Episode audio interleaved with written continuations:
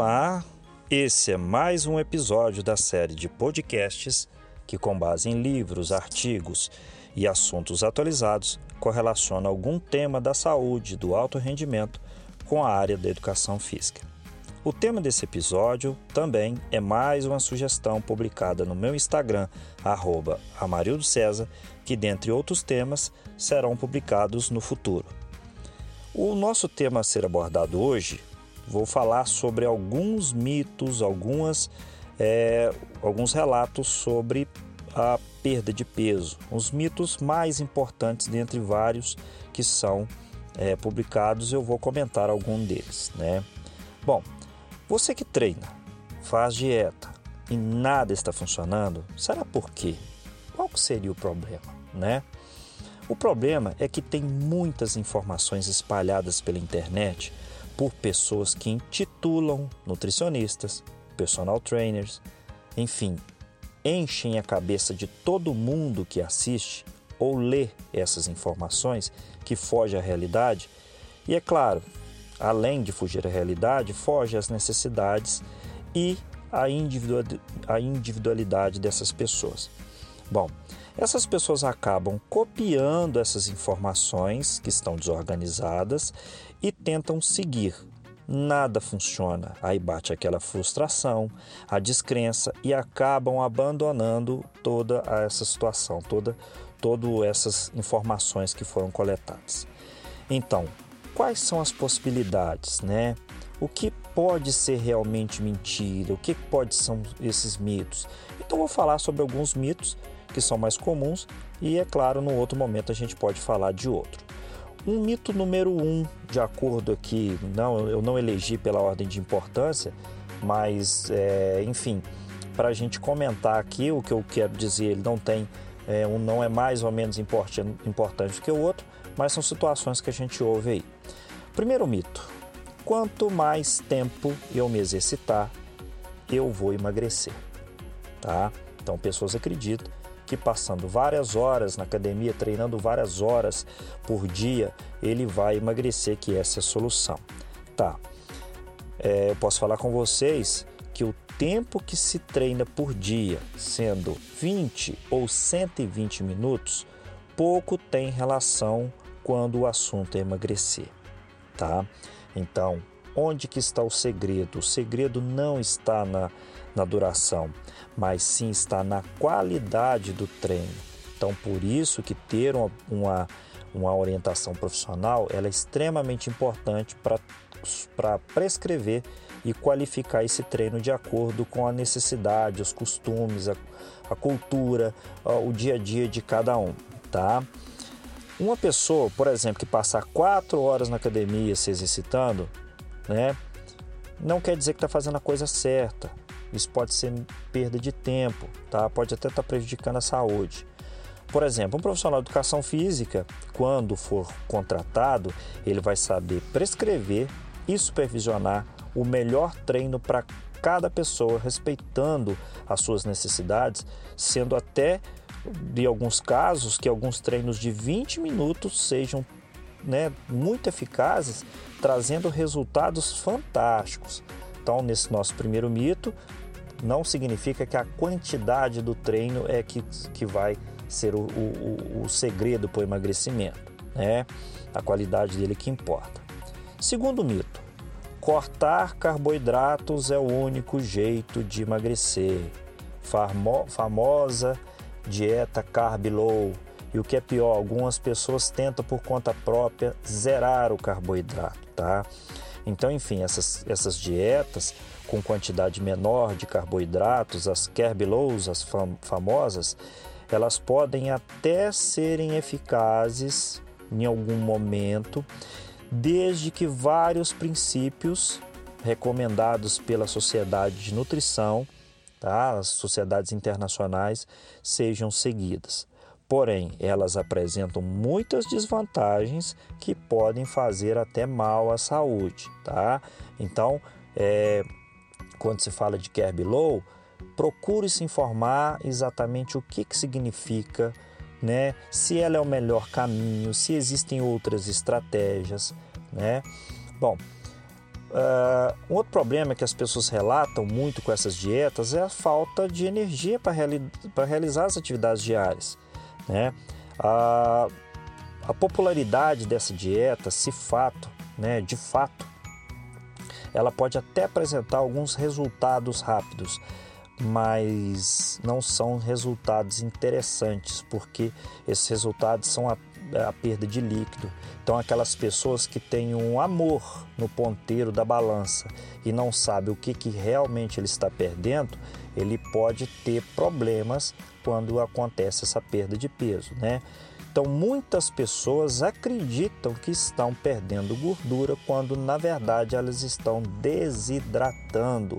E nosso corpo precisa desse, desses líquidos, precisa dessa dessa água para que aconteça o metabolismo de forma eficiente. Pessoas que se desidratam têm maiores dificuldades em quebrar a gordura e, é claro, promover o emagrecimento. Né? Outra coisa é que a Sociedade Europeia de Cardiologia publicou lá em 2018, é, quase dois anos, é, uma, um, um artigo denominado que é denominado dietas com pouco carboidratos são inseguras e devem ser evitadas. Neste estudo, gente, quase 25 mil pessoas, um número bem expressivo, foram estudadas durante um período de 11 anos e chegou-se à conclusão de que quem se alimentou de um, um, uma quantidade de carboidrato menor que a, a, as outras populações, apresentou-se um aumento de 32% para causas e mortes de doenças coronarianas, doenças cerebrovasculares, no caso o, o AVC, e para alguns cânceres também, tá? Além de promover, que aí é uma situação né, pior ainda, além de promover muito a perda da massa muscular.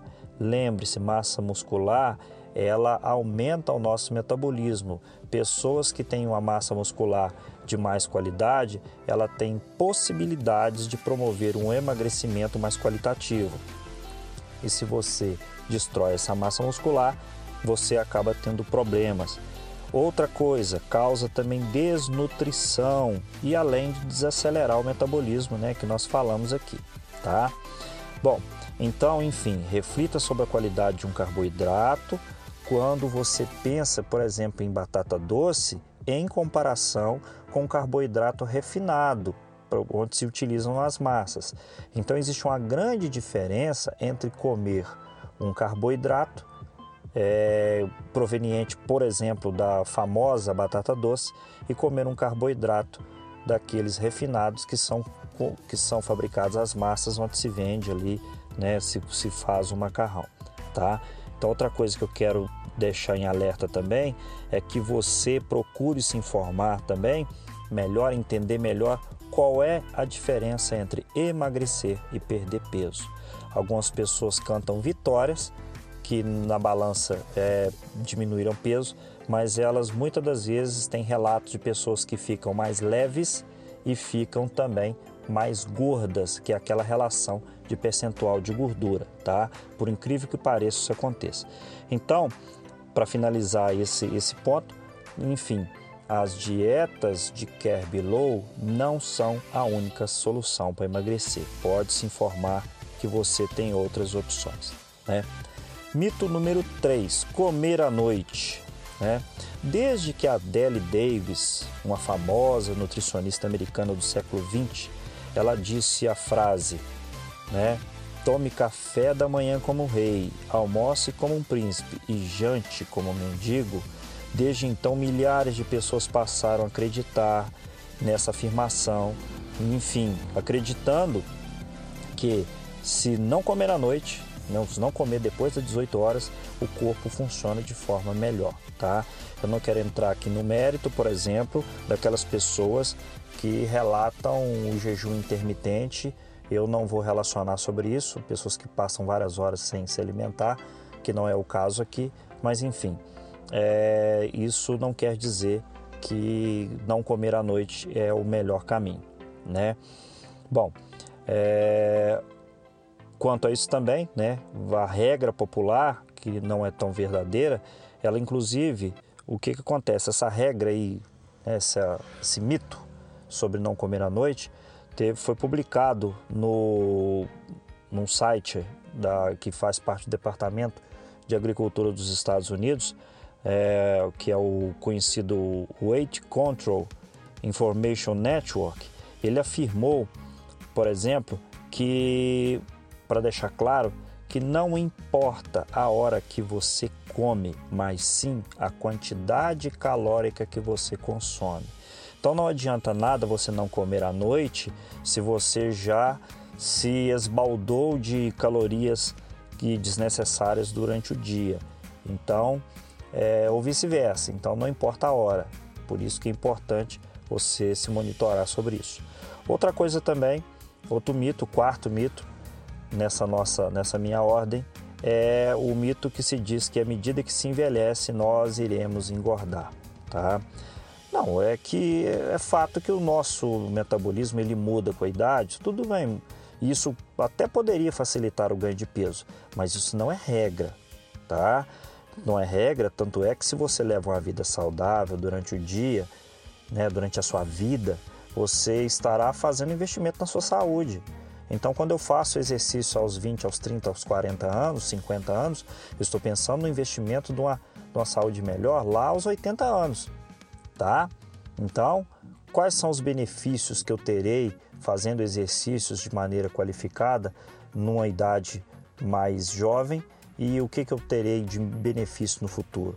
Claro que se você parar para analisar e no seu ciclo social você vai observar pessoas mais de 70, de 80 anos, que tem um vigor de um jovem, né? Ou então de uma pessoa de meia idade, isso graças ao exercício físico que ela sempre praticou na vida dela e que continua praticando. Então, enfim, não basta você treinar, você fazer exercício de forma qualitativa numa idade mais precoce e depois largar tudo. Você tem que fazer isso como manutenção, né? Então, estatisticamente, ah, isso não acontece com as pessoas que são mais ativas, tá? E se você observar as pessoas sedentárias, elas que levaram uma vida é, desregrada, sem preocupação com a saúde, aí sim essas pessoas podem ter problemas, né? Então não quer dizer que você só porque está envelhecendo, você tem que acumular um percentual de gordura é, muito acima e às vezes querer culpar o, o, o metabolismo, né? Bom, último mito nosso de hoje. Lembra da frase no pain, no gain, sem dor, sem efeito, sem dor, sem ganho. É, assim como o mito né, de, não, de, comer, de não comer à noite, muitas pessoas acreditam que se a rotina de treino só terá efeito se no outro dia ela mal conseguir caminhar, mal levantar o braço. Bom, isso é uma situação que poderia acontecer, uma situação dolorosa, naqueles músculos que você né, não tem o hábito de treinar ou fez um exercício novo. A dor não quer dizer eficiência no treino, gente. A dor, é, se ela for é, inclusive sentidas com, com muita frequência no mesmo agrupamento, né? Se você tem dores constantes aí e porque está treinando e achando que está tendo resultado, você pode causar lesão. E se lesionar, pronto, interrompeu todo o projeto de treino. Né? Bom, então pessoal, enfim, é, esses foram os cinco tópicos que eu queria abordar nesse. Existem outros, mas não é o, o momento para comentar. E é claro, eu recomendo sempre que qualquer pessoa que vá fazer qualquer estratégia relacionada à saúde, de treino ou de alimentação, que procure profissionais qualificados, que peguem orientação, né? Porque, enfim, se você às vezes não pode pagar uma consulta, sim, mas converse com, com pessoas que são qualificadas para você não fazer é, alguma ação que pode atrapalhar a sua saúde, tá? Então, pessoal, por hoje é só. Agradeço a audiência. Me sigam nas redes sociais, arroba Marido César. Só procurar no Instagram, no Facebook, no Twitter, no, no YouTube, enfim. Procurou, me encontra lá, beleza? Até o próximo podcast. Valeu, pessoal.